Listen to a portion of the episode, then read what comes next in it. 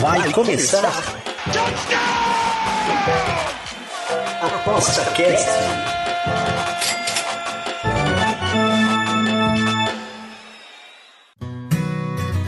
O ApostaCast é o podcast semanal do Aposta 10. Os melhores conteúdos, dicas e entrevistas para te deixar craque nas apostas.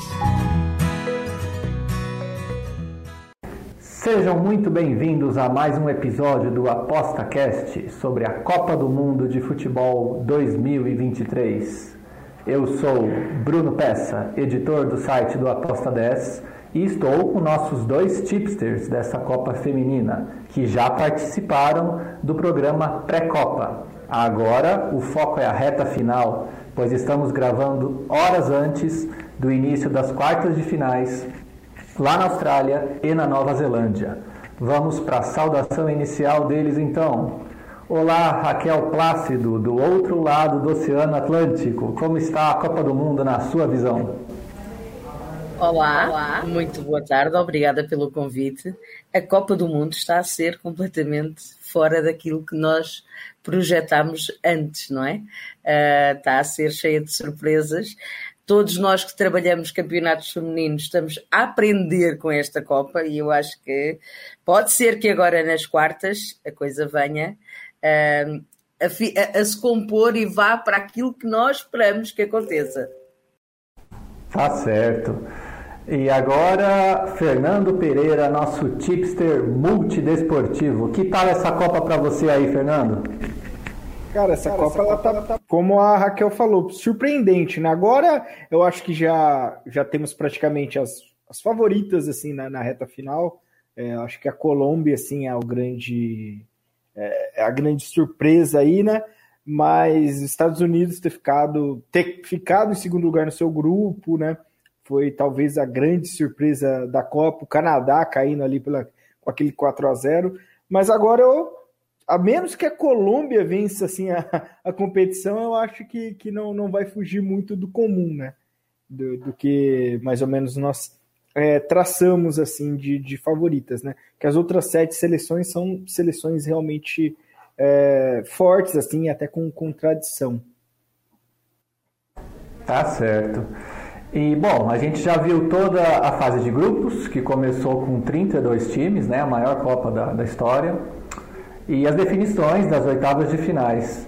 Restando oito equipes no páreo. Primeiro você, Raquel, qual ou quais seleções mais te agradou até aqui e por quê? Uh, então, uh, a que mais me agradou foi uh, o Japão, daquelas que estão agora, ok? o Japão surpreendeu-me muito. Aliás, eu não esperava um Japão tão bom e relembro o, o jogo do Japão em que teve 23% de posse de bola e marcou 4 golos à, à Espanha. Um, por isso é, é, é, de salientar esta equipa. Depois, na Europa, gosto muito da Suécia também, um, mas estou encantada com a Colômbia. Esta é a seleção que me enche as medidas, é a Colômbia. Sim, é, e aqui no, no, Brasil, como estamos muito perto e foi a única seleção sul-americana que sobrou, é muito fácil ter os brasileiros torcendo para a Colômbia de agora em diante, né? Embora a gente tenha ainda um pouco de dor de imaginar que o lugar da Colômbia era para ser o lugar do Brasil na nossa expectativa pré-Copa, né? Mas, enfim, é, coisas que acontecem dentro de campo. É, sua vez, Fernando, é, qual ou quais seleções uh, mais te agradou, te agradaram e por quê? Olha, é, o Japão foi uma, não uma grata surpresa, né, mas pelo trabalho assim, que foi feito, porque Tóquio não foi tão bom é, para elas, né? Acho que foi uma, uma, uma, seleção que foi muito bem organizada, foi um trabalho feito desde aquela época. É, a Suécia é uma seleção que sempre me agrada, e, e a Holanda também, né? Eu acho que, que, que, nós temos que ficar um pouco de olho, assim, eu não fiquei um pouco de olho, foi na, na Austrália, né? Aquela derrota, assim, para a Nigéria, apesar da derrota para a Nigéria, eles estão num, num, clima ali na, na Austrália muito bom para a Copa, né? Então, acho que, que isso foi uma, uma coisa que me agradou pelo clima que elas fizeram, não tanto futebol, mas uh, aquela coisa da torcida e da seleção. Então, é, eu fico aí com a Austrália, assim, como uma seleção que, que, que está me agradando, não, não só pelo dentro de campo, né? Mas por estar tá crescendo assim junto com a torcida e, sei lá, ter a chance agora de, de chegar em uma semifinal aí, quem sabe é, ser campeão. Tomara que elas batam na França, né? A gente não, não é muito fã da França, né? Mas aqui, né, a França. Pois é, é, o fator casa é, é, é, relevante, né? A gente conhece aí na história das Copas, até mais das masculinas, tem uma, tem uma história mais longa, que o time da casa se empolga com a torcida, né? E quando realmente o time tem condição, né? Ele, ele acaba avançando e isso cria um, um fato, um, uma diferenciação em relação aos concorrentes. No caso aí a Nova Zelândia até teve um brilhareco, né? Que a gente imaginou que talvez pudesse uh, surpreender, chegar nas oitavas, mas coube à Austrália esse papel. Agora vamos olhar então para as quartas de finais, né? Uh, a projeção de vocês. Vamos seguir a agenda da ordem dos jogos, né? E considerando aí as dicas que vocês se dividiram para o Aposta 10, né? Primeiro, Fernando, em Espanha contra Holanda, qual a sua projeção?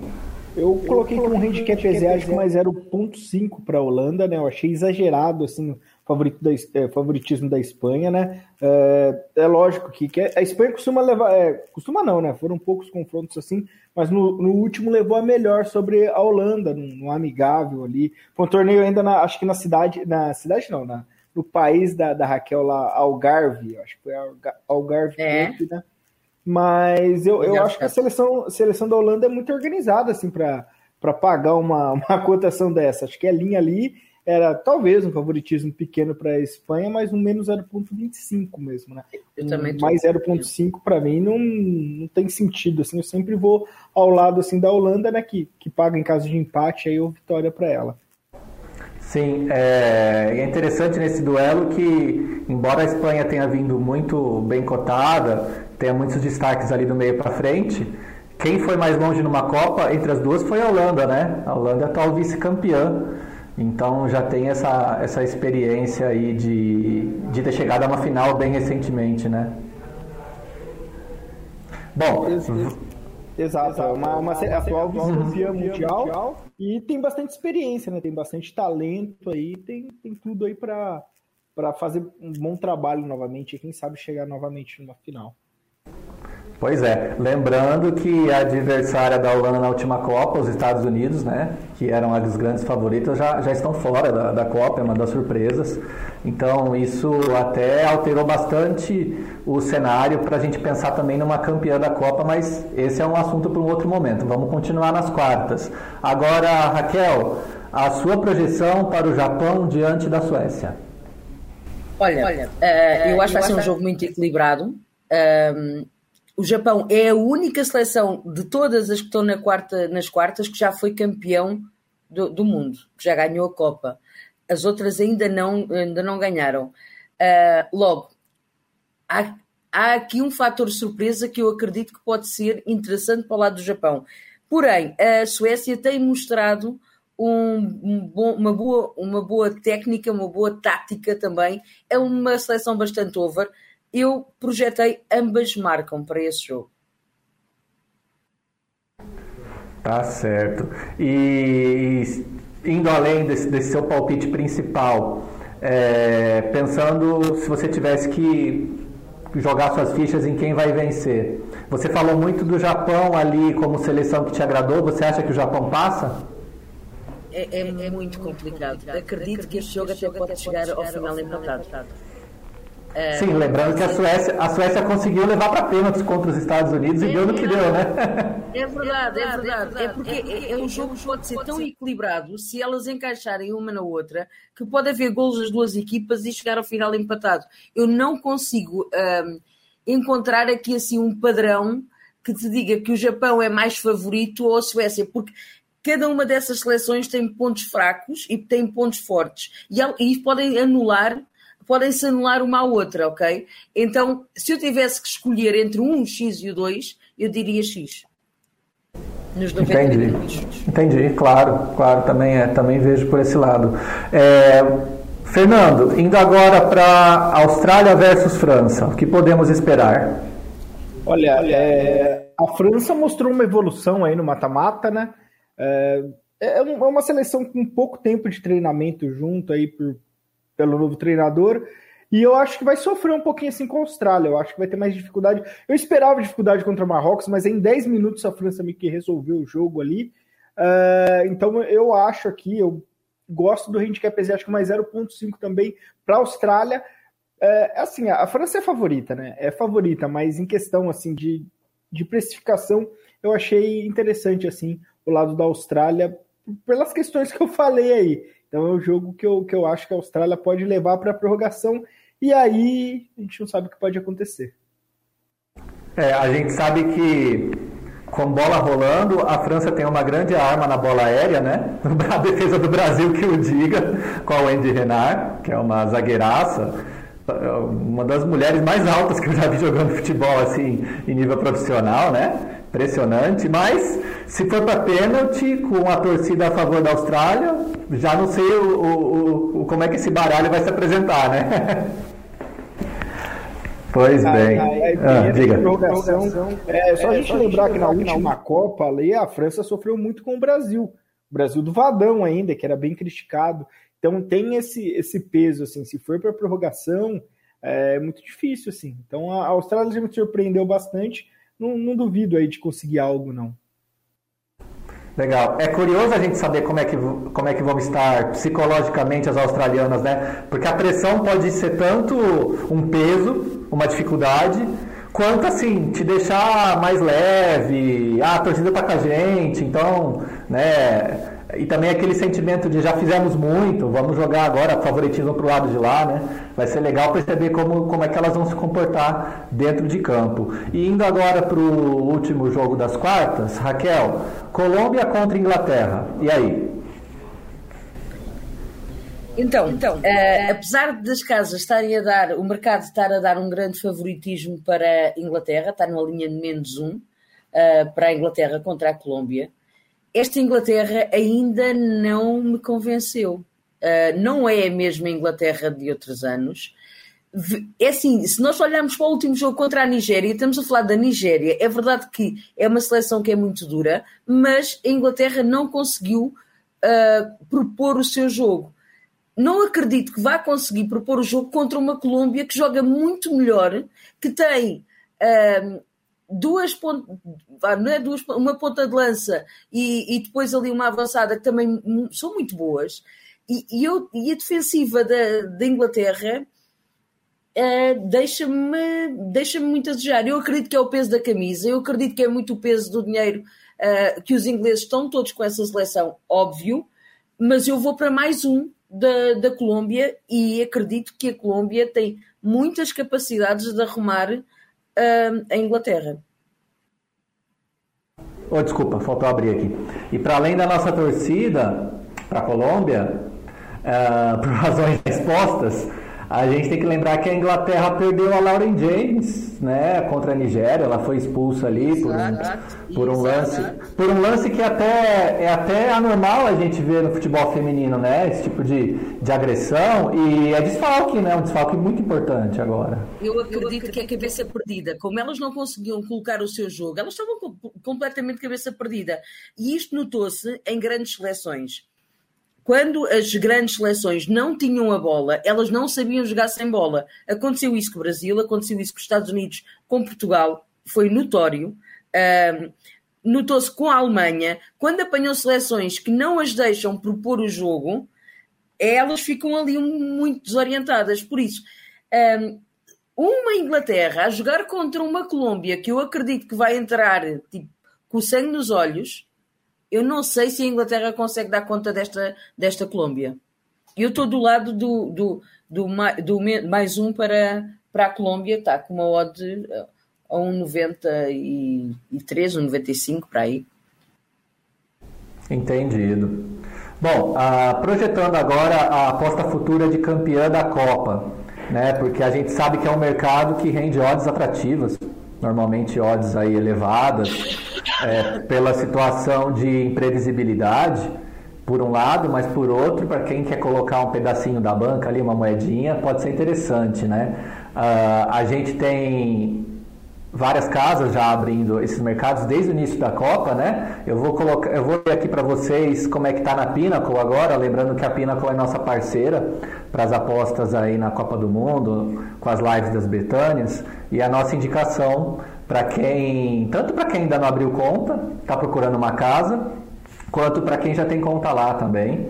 Então, agora a Pinnacle está mostrando é, na seguinte ordem de favoritismo: Inglaterra 3.5, Espanha 4.4, França 6, junto com o Japão também com 6, Austrália com 9 e por fim Suécia com 11, Holanda com 13 e a grande azarã e underdog Colômbia com 31.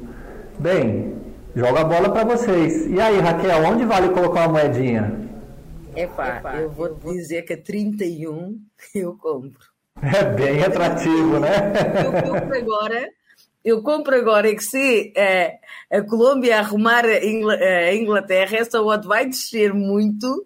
Com certeza. E eu acho que consegue-se fazer aí um, um brilharete depois com edges uh, e sair a edges da, daí. Mas eu digo que a 31 é dizer que a Colômbia andou a passear esta Copa toda e que não é uma verdade, não é? Quer dizer, é, é quase dizer que ai, teve a sorte de ter calhado aqui nas quartas. Não é bem isso. Pronto, é a minha ideia. Sim, sim. E aí, Fernando?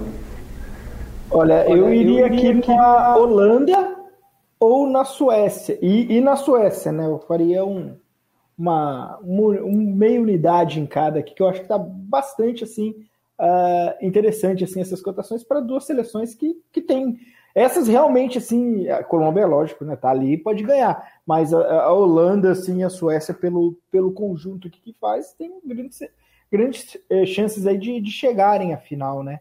Então eu acho que, que vale, assim, para eles aqui fazer aquela duplinha aqui, né? Para as duas. Pois é, é, ainda mais aqui no Brasil, a gente vendo a surpresa do Botafogo no Campeonato Brasileiro da Série A é muito interessante, né? Ver que quem diria lá, na, lá no início, se eu não me engano, as odds estavam em 34 para você apostar, sei lá, no Botafogo para ganhar, e agora já já está menos de dois, né? Porque agora está até meio óbvio que ele vai ganhar. E é curioso quem tem esse, claro, né? É, é, parece muito mais um exercício de adivinhação do que de prognóstico. Você ter apostado, ter pensado lá atrás, não, vou apostar no Botafogo. Mas é, eu estou vendo essas odds da Pinnacle aí para campeã da Copa, né? É, no caso aí da Colômbia, assim como foi antes com Jamaica e Marrocos, quando estavam, né? Começa num valor assim exorbitante, acima de 100, né? E depois vai caindo. Então, quem, quem teve a visão lá atrás, o pensamento de que, opa, a Colômbia pode incomodar, agora vai torcer a fé a fogo, né? Vai torcer como nunca, né? Para dar certo, né? Enfim, é, lembrando aí que a Pinnacle também tem os mercados jogo a jogo, né? Ah, as nossas queridas Betânias, da qual a Raquel faz parte, das quais a Raquel, a Raquel faz parte, sempre indicam a Pinnacle. Eu já aproveito para perguntar, Raquel, teremos mais lives nessa reta final da Copa? É, é sim, é, porque eu, eu projetei esta, esta Copa como sendo ah, desculpa, estavam a falar se Tânias vão fazer live, é isso? Isso, isso. Mas você pode aproveitar e fazer e, e falar de outro assunto relacionado, se quiser. Vamos fazer a final, ah, final e a final. Vamos fazer meias finais e final da, da Copa. As quartas ainda não temos o calendário, mas uhum. a final nós vamos estar mesmo a fazer. Maravilha, maravilha. Então fica a dica para quem não sabia e gosta ou tem interesse de fazer apostas ao vivo, né? Lembrando que tem, tem sempre oportunidades com a bola rolando, a variação das odds, as situações não só para gols, mas para escanteios, por exemplo, primeiro tempo, segundo tempo, né, que acompanhe as lives das Betânias que acontecem no YouTube do Aposta 10. A gente sempre divulga nas redes sociais, tem um espaço no site também para divulgação. Então, é uma oportunidade a mais, além das dicas pré-jogo do Fernando, da Raquel e dos nossos tipsters, nesse e em outros campeonatos. Né? Bom, então uh, vamos encerrando aqui. Eu vou agradecer uh, Raquel Plácido e Fernando Pereira. Né? Lembrando que além das, das análises e dicas desses tipsters que estão lá no site do Aposta 10, na página de palpites, nós temos um artigo que estamos atualizando, que é o que vence a Copa do Mundo Feminina para quem quiser fazer essas apostas aí futuras. Né? Estamos trazendo ali os dados das campanhas das seleções que ainda tem chance né, de, de ser campeãs. Então, pedindo essa, é, essa despedida de vocês, já aproveito para perguntar também. É, no caso da Raquel, acho que eu já sei a resposta. Raquel, obrigado. E para quem que está sua torcida nessa Copa do Mundo, na reta final? Eu gostava, gostava muito de ver o Japão, Colômbia. E a, a Colômbia arrumar o Japão. Eu adorava ver isso, ok? Uh, mas também aceito que seja uma Suécia aí pelo Fernando, que seja uma europeia a ir à final. A Holanda não gosto tanto, mas a Suécia sim. Legal, legal. Fernando, obrigado. E sua torcida é para a sueca serem campeãs? Sim, eu gosto, eu bastante, bastante da, da, da, seleção, seleção sueca, né? Na verdade, como eu falei, o Japão também me agrada, seria bicampeão, né? Suécia, Holanda e Austrália, né? Tem bastante, assim, eu não tenho. É... Tá difícil decidir, hein? Tá difícil. Eu, eu não. Assim, a França, né? E não gostaria também da Inglaterra, depois daquele episódio ali da, da Nigéria ali, eu não gostaria que, eles, que elas fossem, não, e nem a Espanha. As outras cinco, assim, não, não tenho nenhum nenhum problema com elas, não. Legal, bom, vamos acompanhar aí a Copa. Aproveito para dar minha opinião também. Me agradou bastante é, o nível das seleções, né? Como elas chegaram uh, fortes e, e eu tenho lembrança de outras edições de Copas e Olimpíadas do futebol feminino. Como é bom ver essa evolução, né? Principalmente no jogo defensivo, nas goleiras, que era um ponto fraco décadas atrás, evoluíram muito, né? Aquele jogo Suécia e Estados Unidos, foi lindo demais ver, ver as goleiras. E vamos ver se as, se as, nossas expectativas e torcidas aí se confirmam. Então agradeço novamente aos nossos tipsters, agradeço a você que nos ouviu aqui no, no ApostaCast. Nos acompanhe no site, redes sociais, podcasts e vídeos do Aposta 10. Tchau! Você ouviu ApostaCast o podcast semanal do Aposta 10. Você, craque nas apostas.